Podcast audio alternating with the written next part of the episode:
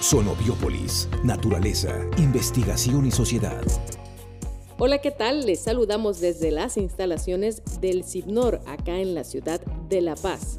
Es un gusto para nosotros traer para usted contenidos de ciencia, tecnología e innovación. Bienvenidos, bienvenidas. ¿Quién es y qué hace? Mi nombre es Vicente Gracia López, soy investigador del Centro de Investigaciones Biológicas del Noroeste. Entonces les voy a explicar brevemente la importancia del cultivo de los peces marinos. Y como saben, esta importancia radica en que la población mundial pues, crece todos los días y la necesidad de productos marinos pues también crece a la par. Sabiendo que la pesca pues ya está al límite de lo que se puede extraer de los océanos, por lo que los cultivos marinos son esenciales para seguir dando productos como camarones, almejas, mejillones y, como no, los peces. Todo esto para ofrecérselo a la población.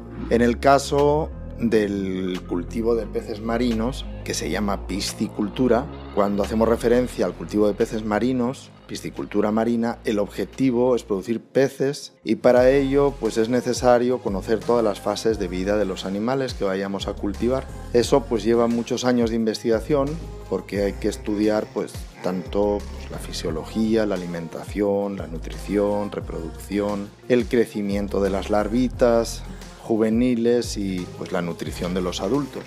En México tenemos mucho desarrollo científico y tecnológico en especies como la cabrilla sardinera, huachinangos, peces planos, pargos robalos, jureles y atunes. Muchos de ellos ya se cultivan en jaulas en el mar. Nuestro centro, pues conjuntamente con empresas y, y cooperativas pesqueras, pues realiza esta investigación con fondos del gobierno y empresas también, lo que hace que este esfuerzo de todos posibilite avanzar más rápidamente hacia este objetivo, que es producir peces. Con el tiempo, los peces que llegarán a los mercados vendrán de los cultivos y también de la pesca, pero sobre todo vendrán de los cultivos, como ya ocurre en diversos países del mundo. Muchísimas gracias por su atención. ¿Qué está pasando? ¿Cómo se forman las conchas que vemos en la playa? Las playas alojan una biodiversidad de organismos marinos, entre ellos los llamados sésiles, es decir, aquellos animales inmóviles o sedentarios como los moluscos. Las conchas de moluscos presentan muchas formas, alargadas, espiral, en forma de abanico, texturas, rugosas, lisas, con líneas, y colores, blancas, amarillas. Tales estructuras están formadas por un mineral muy abundante en la naturaleza llamado carbonato de calcio. Este mineral puede presentar forma romboédrica, calcita, o hexagonal, aragonita y baterita. Las diferencias en la estructura del mineral hacen que las conchas sean más o menos resistentes al medio o a una fractura. Las conchas que tienen aragonita forman lo que conocemos como nácar, que es una estructura dura, brillante y con un reflejo iridiscente. Dicha configuración está presente en ostras perleras como la madre perla, la concha nácar y en otros moluscos de interés comercial como el callo de hacha, los abulones azul y amarillo. Sin embargo, no todas las conchas tienen una estructura nacarada. La mayoría solo están formadas principalmente por calcita, como la mano de león y la almeja chocolata, las cuales tienen una cubierta más frágil.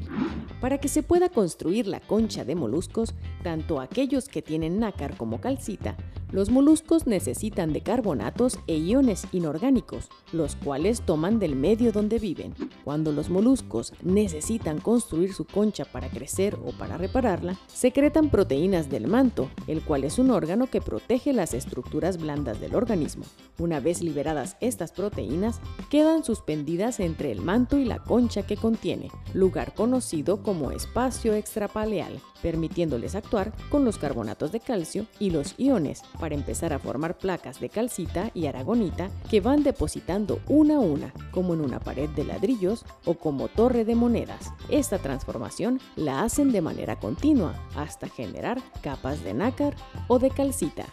Si deseas leer esta publicación completa, te invitamos a visitar el blog México es Ciencia por Cris Alejandra Rivera Pérez, CIPNOR. El Centro de Investigaciones Biológicas del Noroeste, con la participación de los centros CONACIT, presentó Sonobiópolis, un espacio para la comunicación de la ciencia.